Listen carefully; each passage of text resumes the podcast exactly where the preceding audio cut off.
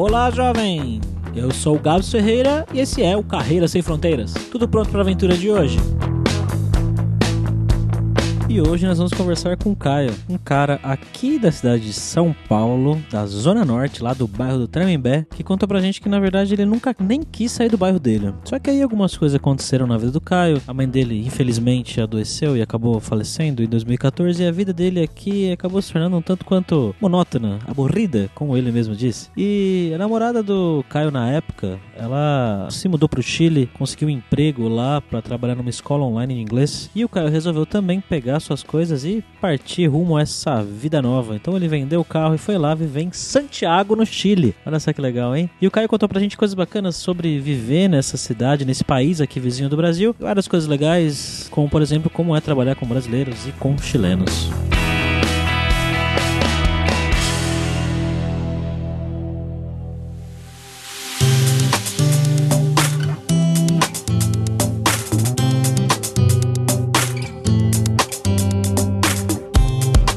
para essa conversa de hoje, como sempre, estamos aqui com ele, nosso poliglota viajante, Fabrício Carraro. Tudo bem, Fabrício? Ti, ti, ti. Lê, lê, lê. Eu fui na Copa de 2014 no Brasil e só isso que eu ouvia, cara. Então, preparado hoje com a entrevista com o Caio. Ah, beleza. E aí, Caio, tudo bom, cara? tudo certo, tudo certo. E nessa Copa eu já estava aqui e foi uma loucura nas ruas.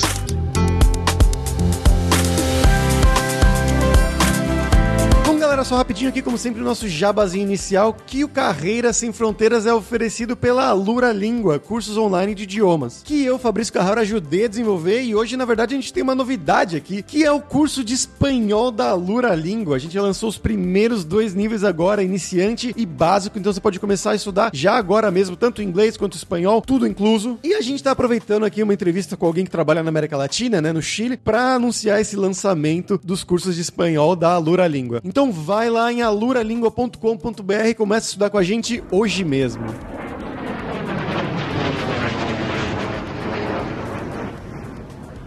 Bom, Caio, então conta um pouquinho da sua história, de onde você é, o que, que você fez da vida e como que você chegou aí em Santiago, cara, no Chile. Eu sou de São Paulo, da Zona Norte, bairro Tremembé, e eu era bem provinciano e tudo mais, só que a vida foi me levando para mudar de país. Eu nunca quis nem sair do meu bairro, só que lá para 2009, 2010, minha mãe acabou ficando doente, ela teve um AVC, durou uns 4, 5 anos esse processo, e ela acabou falecendo em 2014. Eu acabei ficando meio chato chato, meio, sabe, aburrido, como falam aqui, da vida. Sim. E a minha ex-namorada, ela tinha arrumado um emprego aqui. Ela dava aulas de inglês e sabe essas escolas que dão aula de inglês online? Uma dessas escolas contatou ela e falou: Como ah, a Lura quiser, Língua. Como a Lura Língua. Aí contataram ela, ela falou: Ah, talvez, vou fazer umas entrevistas por Skype. Eu falei: Vamos, vamos agora. Eu vendi meu carro e fui simplesmente para mudar de vida e tudo mais. E desde então eu tô aqui. E como vocês podem ver, muita coisa passou, né? Como eu disse, era ex. Caio, o que, que você fazia no Brasil? Você trabalhava com o quê? Eu sou formado em design de produto, mas eu sempre trabalhei com design gráfico, eu trabalhei já com modelagem 3D para stands e eventos. Eu sempre trabalhei com essa parte mais artística, digamos assim. Nem sempre, nem sempre. Antes eu fiz um curso técnico de informática, então sabia programar e tudo mais, só que essa não era muito a minha vida vida. No Brasil eu trabalhei fazendo freelances, fiz muita estampa de camiseta, depois eu, eu me juntei com um amigo da faculdade numa empresa que ele tem até hoje, de estampas têxteis, não só de camiseta, mas de tecidos qualquer, lençóis, tudo que for estampado ele faz. Nós nos juntamos e eu fiquei uns 3, 4 anos trabalhando com ele. E quando eu vim aqui para Santiago, eu continuei um ano inteiro fazendo freelances com ele. Por quê? Eu vim com a ideia de viver aqui com freelances. Só que a cultura de trabalho de Santiago, ela é um pouco diferente da de São Paulo, da do Brasil em si. Que é possível você fazer freelance para muita gente e se manter. Aqui, eles são muito mais desconfiados. Então, era mais fácil você abrir uma empresa e conhecer muita gente. No caso, eu não conhecia quase ninguém. Eu só era mais um estrangeiro chegando num novo país. E o que, que você fez? No primeiro ano, eu fiquei trabalhando como freelance para ele e tudo mais. E fui conhecer as pessoas, como eu tinha mais tempo. Eu fui conhecer as pessoas, eu fui andar na rua, eu fui aprender melhor o idioma, eu fui conversar. E uma das pessoas que eu conhecia, ele tinha uma livraria, uma livraria de livros usados, um sebo, como a gente chama, né? E ele me ofereceu um freelance um dia de fazer um negócio bobo, assim, né? Um painel com vários DVDs que ele vendia, assim, com as imagens, nos tornou uns grandes amigos. E uma vez eu falei: Olha, eu tô vendo que não dá para ser muito freelance aqui, então eu tô começando a procurar emprego mesmo, fixo, né? Aí ele falou: Tá bom, eu vou ver se eu consigo te ajudar. Acho que passaram uma, duas semanas depois, ele falou: Olha, tem um emprego aqui que é reemplaço. Reemplaço é substituição quando alguém tá de férias. Ah. Existem muitas vagas dessas aqui no Chile. O pessoal sai de férias e precisam de alguém para substituir a pessoa temporariamente. Aí falou: Ah, tem um reemplaço numa empresa de publicidade, você pode ficar lá durante esse tempo para ver se você consegue alguma coisa. E assim eu fui. Eles gostaram bastante do trabalho e nessa empresa foi que eu aprendi a- o verdadeiro espanhol, né? Trabalhando. O espanhol chileno. O espanhol chileno, que é sui generis. É diferente de tudo. é diferente de tudo, né? E o espanhol chileno para trabalho, que é pior ainda. Tipo, o espanhol técnico da área de publicidade. E eu fiquei nessa empresa, gostaram bastante do meu trabalho, me mantiveram mais um mês. Era um, mês de reemplaço. E me mantiveram um mês mais pra ver se dava pra me encaixar. E no final me encaixaram lá. E eu fiquei lá durante um bom tempo.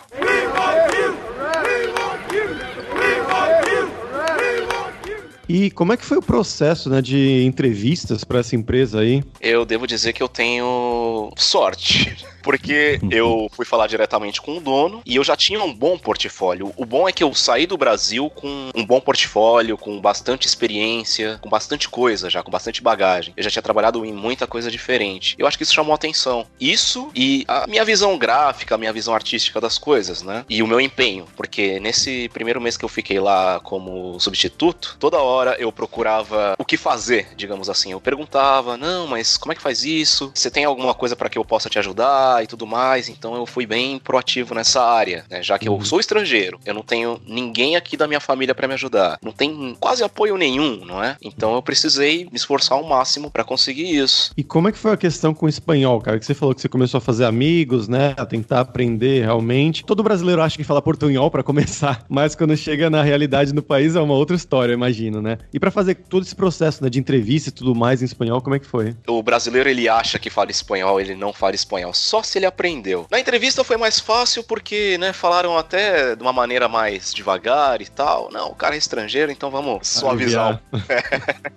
o espanhol, por uma certa ironia do destino, lá pra 2006 eu trabalhei numa empresa mexicana. Nessa época eu fazia clipping de notícias. Não tinha nada a ver com design, com arte, com ilustração. E eles ofereciam um curso de espanhol. Espanhol da Espanha. É bom frisar aqui. Mas eles só ofereciam esse curso por metade do preço. Eu resolvi pegar esse curso e falar, ah, vamos fazer. Então eu já tinha uma certa base. Eu fiz uns oito meses e eu tinha uma certa base de, de espanhol. Tanto é que eu me lembro que quando a gente resolveu vir pro Chile mesmo, eu resgatei os livros desse curso e fui estudando no avião e falando com uma chilena que morava em Londres. Ela sentou do meu lado por um erro das passagens, eu não sentei do lado da minha ex, né? Então eu fiquei treinando, lendo e tudo mais. Só que o espanhol da rua é diferente. Então, naqueles momentos que eu tinha livre, quando eu fazia freelance, eu ia falar com vendedores, quando eu ia comprar alguma coisa, eu ia conversar, eu ia quebrar minha cara, por exemplo. Uma história legal é quando eu fui comprar filtro de café, coisa simples. Aí eu fui no shopping e lá tinha uma loja de chás, né? E eu tava procurando filtro de café. E procurando, procurando, nunca achava, nunca achava. É importante frisar também que aqui não tinha. Hoje em dia tá, tá crescendo, mas não tinha a tradição do café coado que tem no Brasil. Aqui é café instantâneo. Aquele Então, pauzinho a- que você mistura na água direto? Exato. Então tem uma. Ah, credo.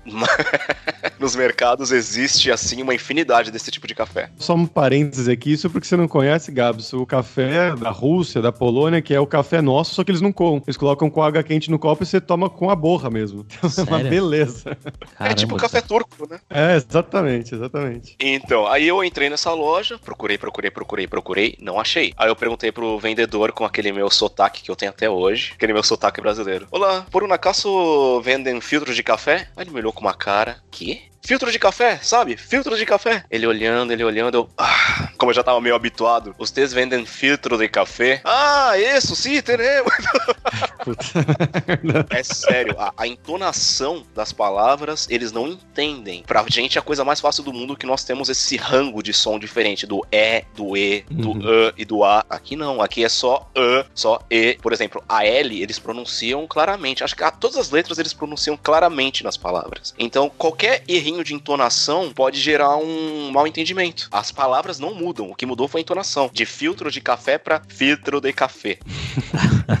não, mas vocês estão falando aí, o, o espanhol chileno é diferente de todos os espanhóis? Sim, ele é diferente por algumas questões. A questão número um é que eles comem o S. Por exemplo, um estoy vira um ertoi, é, hum. é pra dentro, sabe? Uhum. Não, ertoi acá e não sei o que. Eles falam muito rápido e palavras terminadas em ado vira ao, como uhum. estoy aueonado. Aueonado é uma palavra em, em espanhol chileno que significa meio abobalhado, digamos assim.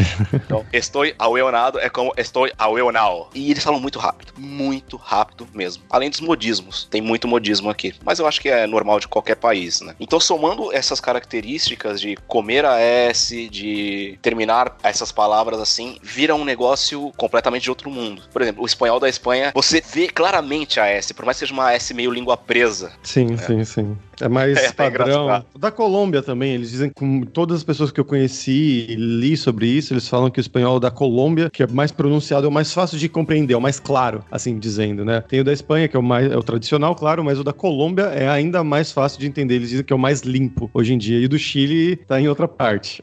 tá em outra parte. O espanhol da Colômbia, de fato, ele é, ele é muito bem pronunciado. Até uma pessoa um pouco mais letrada, colombiana, eles articulam demais. Parece um brasileiro falando espanhol, hum. mas um espanhol bonito.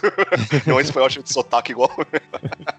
mas é sério, é bem articulado. E engraçado que eu, eu vi bastante disso em alguns venezuelanos. Alguns, outros eles falam bem rápido, mas alguns eles articulam muito bem, muito bem o som. Eu acho que tem muito a ver com a questão cultural e a mistura também de, de, de raças e de culturas, né? Na Colômbia, por exemplo, teve bastante escravagismo, então tem Sim. muitos negros lá. E essa questão do som aberto, pelo que eu tinha lido faz um bom tempo, né? Esse som A, O, é, é muito dos povos africanos. Agora, eu não vou saber quais. É uma boa questão, na verdade, né? Porque no Brasil a gente tem isso, em Portugal eles não têm, né? Esses Exato. Sons mais abertos. É, é justamente por causa dessa mistura. Se eu não me engano, acho que era povo banto, mas eu posso estar falando bobagem aqui, gente.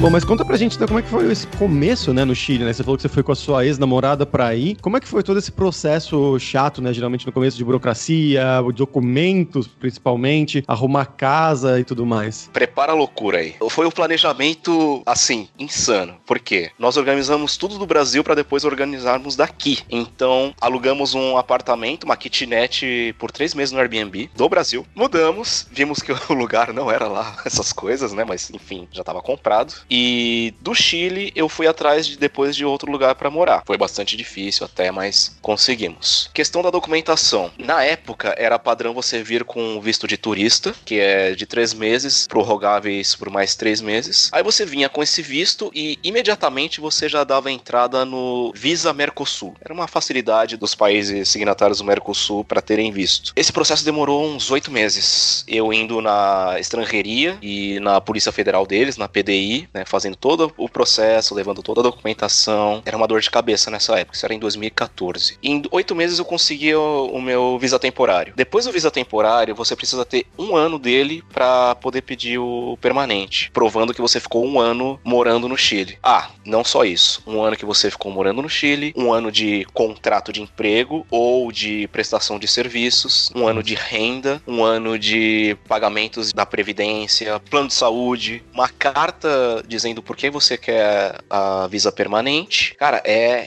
era um negócio maluco.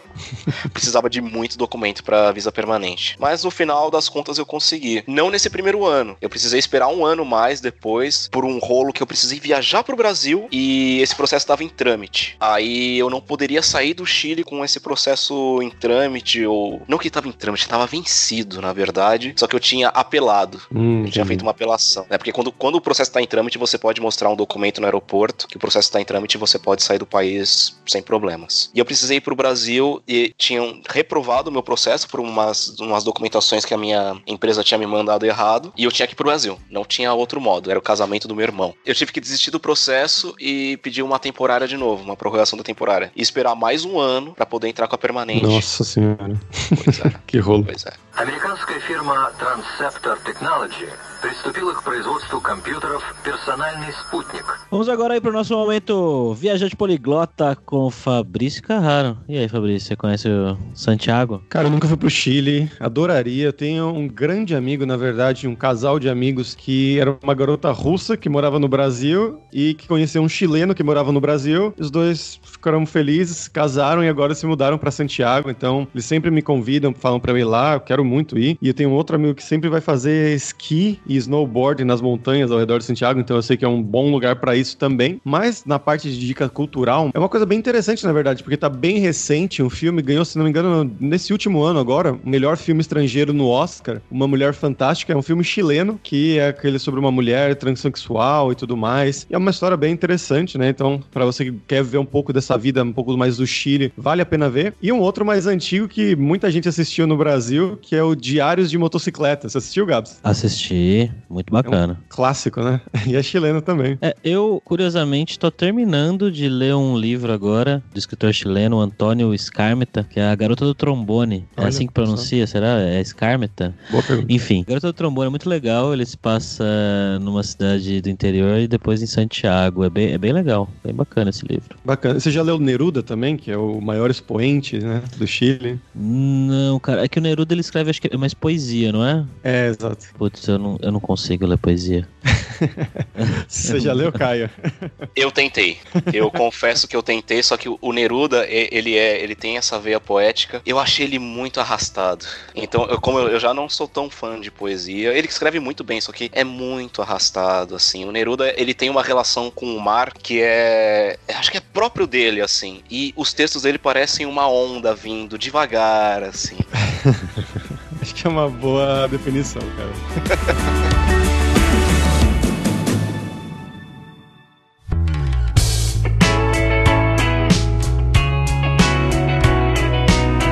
Bom, cara, conta pra gente como que é a dinâmica de trabalhar aí com os chilenos. Eles são muito diferentes dos brasileiros no dia a dia, questão de profissionalismo, falar da vida pessoal no trabalho, essas curiosidades que a gente vê que é diferente em outros lugares. Trabalhar com chileno, eu acho que é parecido com trabalhar com brasileiro. A questão é você entrar no mercado de trabalho, que é o mais difícil. O chileno, ele é um, um povo um pouco mais fechado. Vocês já devem ter ouvido isso. Ele é um povo mais fechado, então para você adquirir a confiança de um chileno é difícil. Mas quando você adquire, tudo fica muito mais fácil. Então, trabalhando com eles, eu, eu tenho essa relação de confiança no trabalho, de entregar um trabalho bem feito em grupo. E as formas de trabalho que existem aqui são trabalhador dependente e independente. O independente seria o autônomo, Uhum. alguém que emite nota e tudo mais. E o trabalhador dependente, definido ou indefinido, com contrato definido ou contrato indefinido. O que seria isso? Contrato indefinido é quando eles, via contrato, eles te contratam e não tem um final, não tem um prazo. O que seria um contrato normal no Brasil Sim. suponho. E o contrato definido é que tem um prazo, tipo, ah, você vai trabalhar por três meses ou vai trabalhar por um ano. Essa diferença de contrato, ela influi muito no que você vai fazer na sua vida. Por exemplo, você quer um cartão de crédito, se você for um trabalhador com contrato definido, fica muito mais difícil ou até impossível. Você quer comprar uma casa, que eu tô nisso agora, você tem um contrato definido, esquece. Você precisa de um mínimo um ano de contrato indefinido. Você quer o seu visa permanente, você precisa pelo menos provar um ano que você trabalhou para uma empresa ou que você foi independente ou empreendedor e emitiu notas e gerou ganhos por um ano. Essas são as modalidades de trabalho aqui. Claro, a informal. No trabalho, eu não vejo tanta diferença, não. Eu acho que o chileno é, é bom trabalhando e tudo mais. Só que tem uma cultura que talvez seja latino-americana, a cultura do atraso. Ah, Aqui, aqui o pessoal atrasa bastante, às vezes me irrita, cara. Você é brasileiro, cara, você tá acostumado. É, só que imagina, Eu sou brasileiro de São Paulo. E aqui, tradicionalmente, as pessoas são mais, não lentas, mas elas são mais tranquilas. Então você vai ver no mercado Elas são um, mais um cariocas. caixa aberto numa fila com 20 pessoas. Você vai ver num banco 20 pessoas numa fila esperando e tudo mais. Você marca com alguém 9 e meia, a pessoa chega a 10 e 20. Ah, trânsito. Aliás, não justifica, muitas vezes nem justifica. Isso acontece. e o pessoal anda lento na rua também. E você conseguiu fazer amigos aí, tipo amigos chilenos mesmo? Poucos, eu tenho alguns poucos amigos. Acho que é a questão de idade, né? Quanto mais você fica velho, menos amigos você acaba fazendo. Mas eu tenho alguns poucos amigos do trabalho, sim. Só que são poucos, dá pra contar em uma mão. E você acha que é uma questão cultural também? Ou você acha que no Brasil, se você fosse chileno trabalhando no Brasil, seria igual? Eu acho que é uma questão. Não chega a ser cultural, acho que chega a ser pessoal. Porque eu sou uma pessoa um pouco mais fechada. Então, quando eu cheguei aqui, eu me dei muito bem. Não por eu ser fechado e o chileno ser fechado, mas por uma questão de, sei lá, espaço pessoal. Uhum.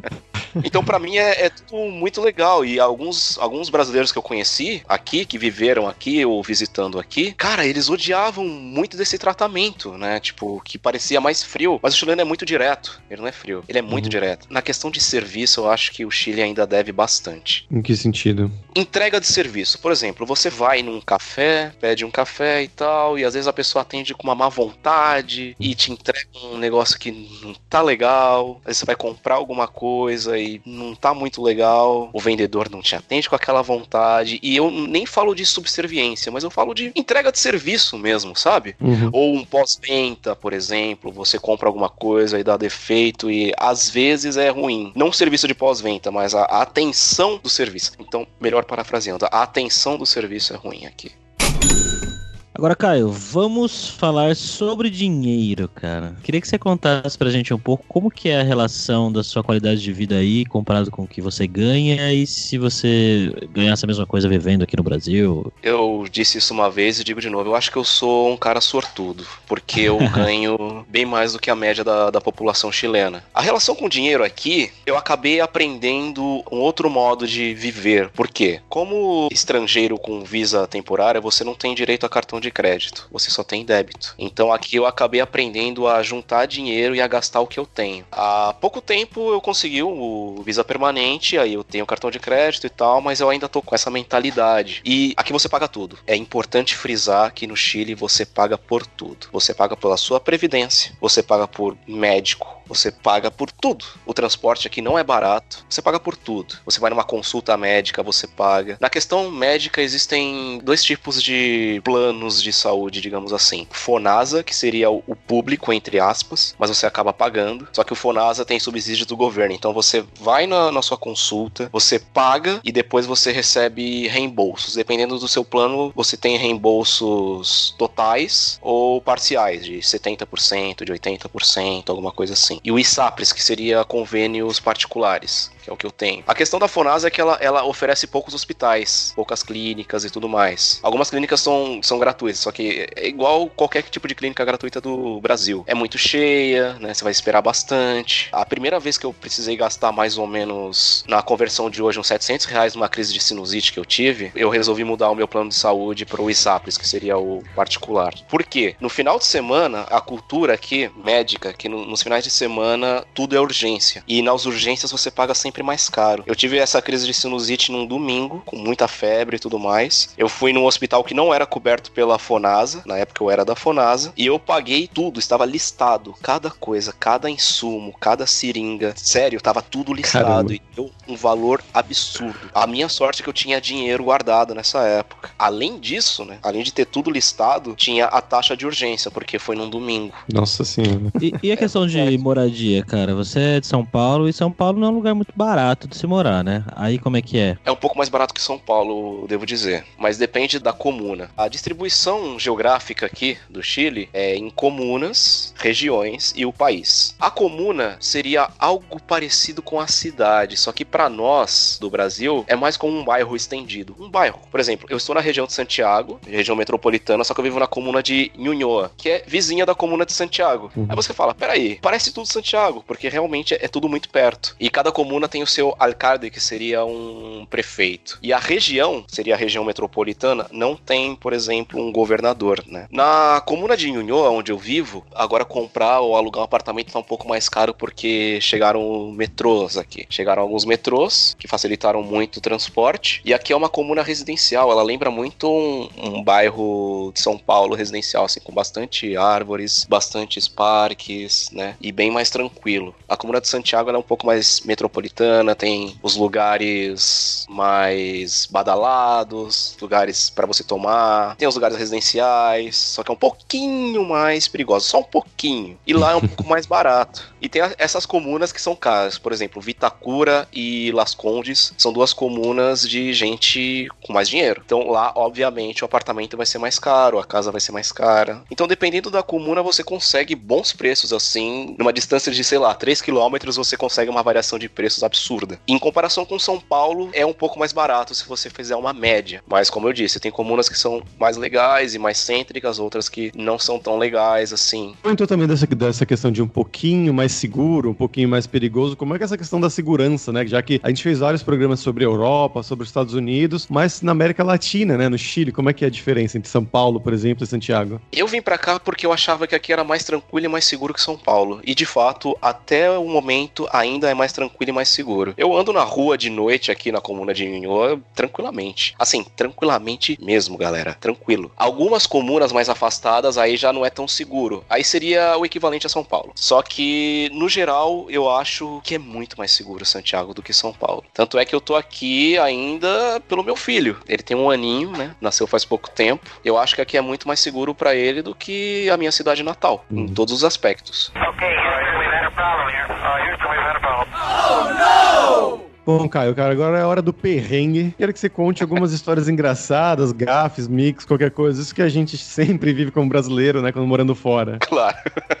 Bom, o perrengue do café já foi, é. né? Eu lembro uma vez, eu fui numa ferreteria. Ferreteria é como essas lojas de construção. E eu fui com a minha ex e tal, e eu tava procurando alguma peça. Eu acho que era de uma máquina de lavar, que eu precisava consertar, alguma coisa assim. E eu fui lá com o senhor, que tava atendendo lá, parecia ser o dono de lá, não sei, um um senhor muito velho, com o um chapéuzinho do Neruda, como a gente já comentou. Aí eu falei, nossa, eu preciso de uma peça tal, tal, tal, e ele não sabia que peça que era e tampouco eu. Aí eu falei, ah, já sei, eu preciso fazer uma ligação. Aí eu falei, você tem um telefone para eu poder fazer uma ligação aqui, uma ligação? Cara, esse senhor, ele ficou possesso. Porque ligação é um eufemismo para sexo. em espanhol, ligação. É Acho que é uma coisa que nem se utiliza muito mais hoje em dia, mas é um eufemismo para sexo mesmo, para coito.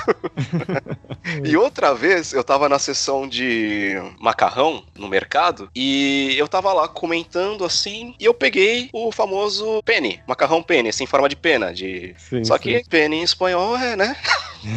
Pênis. eu tava falando alto. Caramba, por que, que eles chamam isso aqui de. Eu, eu não vou lembrar o nome agora. Tem outro nome. Acho que é. Caraca. Não, não? não, não, O nome do macarrão tipo pênis. Tô zoando. Fabrício. Tem outro nome aqui, justamente por isso. Eu falei, ah, esses caras chamam isso aqui de, de sei lá o quê. Não, não, pega lá o pênis pra mim, a galera olhando assim. Aí sabe quando você se toca bem depois que estão te olhando estranho? Oh. Aí você se tocou Aí, do pênis. Então eu me toquei. Eu falei, caramba, ainda bem que eu nunca fiquei pedindo miojo no mercado, né, cara? miojo soa como miorro. Tipo... É, também tem essa. É pior, é pior ainda. Ah, o que você quer comer? Ah, miojo. O quê? Cara, essas coisas do espanhol é. É porque a gente fala português e a gente fala, vai com esse portunhol ali, né? São tão parecidas as línguas, o português e o espanhol, que sempre tem desses casos, né? Sim, sim, sempre tem. Tem os falsos cognatos, por exemplo, trata trata significa sequestro, né? É, e tipo, eu, compra e venda também, né? Também. Mas eu, eu, eu, lembro de um caso, pode até ficar fora que não tem nada a ver com o podcast, mas um caso de. Acho que foi alguma página católica ou evangélica que tava comentando sobre ah, a nova sim. Constituição. Da Bolívia. É, eu lembro disso. Eles falavam sobre a trata de pessoas, que eles entenderam que era sobre o tratamento das pessoas, que tinha que prender pessoas que, por exemplo, fossem fazer suas pregações religiosas fora das permissões do Estado, né? Ai, não, isso é impossível possível, só que tava falando de sequestro, né? Você sequestrar as pessoas É, pra... tipo, era- exato, era compra e venda de pessoas, né? É proibido dentro de de, compra e pessoas. venda de pessoas.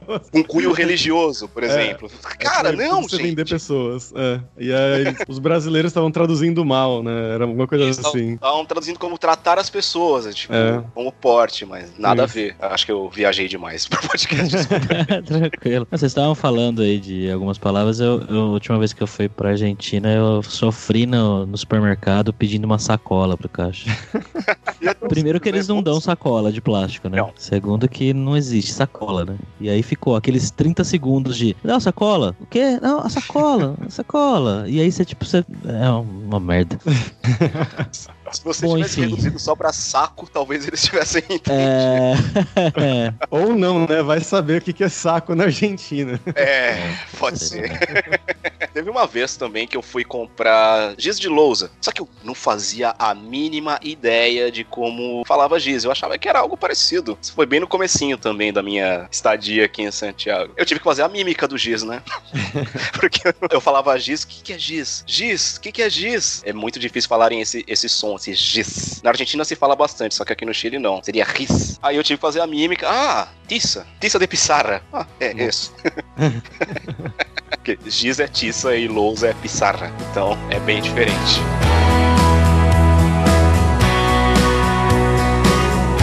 Caio, muito obrigado, cara, por ceder um tempo do seu domingo de manhã. Ó. A gente tá gravando esse podcast num domingo, 11 da manhã aqui. Aqui é trabalho. É, aqui é trabalho. Aliás, aí no Chile é mais cedo ainda, né, Caio? Uma hora mais cedo por causa do horário de inverno. Porque tá, Ah. tá escurecendo muito rápido. Então eles, eles atrasam uma hora aqui. E Pô, você quer enfim. fazer o seu jabazinho aí? Ah, faz o jabá. Ah, eu posso? Claro. Opa. É, recentemente eu comecei um podcast chamado Refogado. Ele fala sobre comida, cozinha e tudo relacionado. Sai todas as terças-feiras e está em todos os agregadores, como o Spotify, tá no iTunes, tá no Google Podcast, Podcast Addict, quase qualquer um. Então, toda terça-feira, lá pela manhã, eu estou lá com episódios de 5 a 10 minutos falando sobre comida. E essa última semana saiu um sobre o merquém, que é uma pimenta chilena, exclusiva dos Mapuches, que é um povo originário daqui, que é muito gostosa. Então, eu convido vocês a escutarem o Refogado. O link tá aí na descrição do episódio.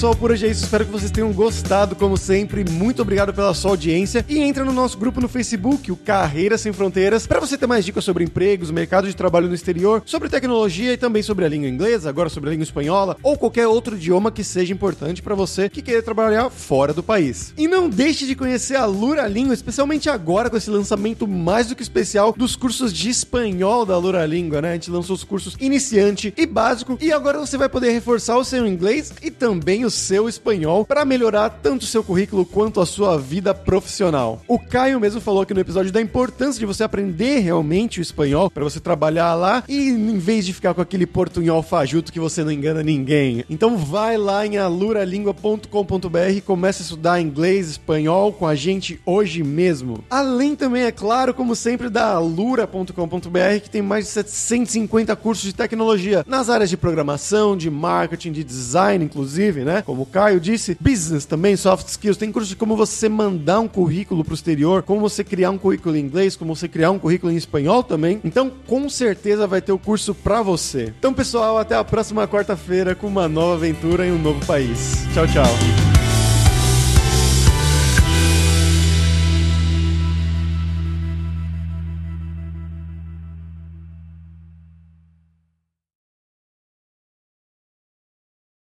Este podcast foi editado por Radiofobia, podcast e multimídia.